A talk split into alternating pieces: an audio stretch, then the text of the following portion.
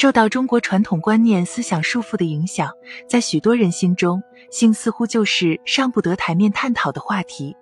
殊不知，我国性观念越来越开放，对性知识的压制只会造成一场场灾难的出现。比如，我国意外妊娠和流产率越来越高，性传播疾病得不到有效抑制，其实都是性知识科普被压制的产物。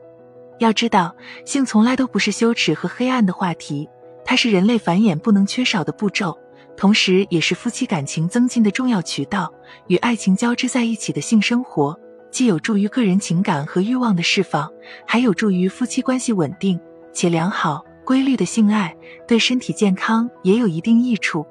比如女性保持规律的性生活，可以让内分泌处于稳定状态，降低内分泌紊乱诱发疾病的风险，同时还有帮助阴道环境稳定、提高机体免疫力、缓解痛经、降低心血管疾病风险等多个益处。但是，无论对男性和女性而言，性爱都需要把握频率和尺度，那么问题来了，女性每周进行几次性生活才算是健康状态呢？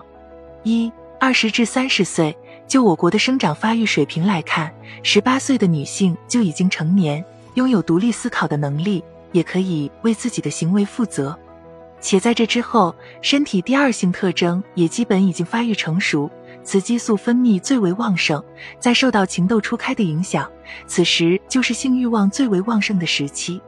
而且这阶段的女性身体素质较好，多没有慢性病困扰，所以每周保持二至三次的性生活就是最佳状态。二四十岁以上，在四十岁之后。中国女性都已经成家立业，且正是为了自己家庭、子女奋斗的年纪。此时，夫妻感情早已经从轰轰烈烈发展到了平淡期，在爱情的基础上升华了亲情。工作以及生活的琐碎，都在一点点磨灭彼此的激情，对性的渴望变得越来越低。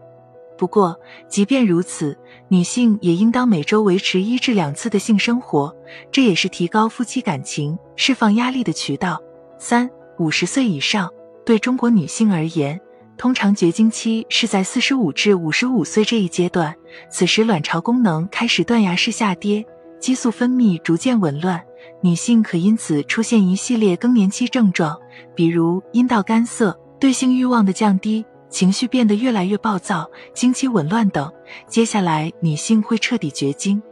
但是，绝经并不意味着性爱的彻底结束。因为整个性活动都是通过阴道完成的，即便是卵巢功能已经丧失，还会有肾上腺分泌出适量激素。女性在这阶段可根据自己的欲望调整性爱频率。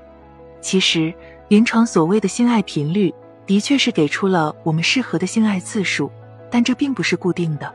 因为每个人对性的渴望都不相同。从科学的角度来说，对性的欲望较低或较强都属于正常情况。只要是在性爱的过程中，夫妻双方都获得了满足，且在性爱过后没有身体极度疲劳、乏力症状，也没有影响到日常生活，那即便是每天一次都是可以的。最后还要提醒大家，一个人没有爱的能力，远要比没有性的能力更可悲。因此，与其纠结性爱的次数，倒不如多调整性爱的状态。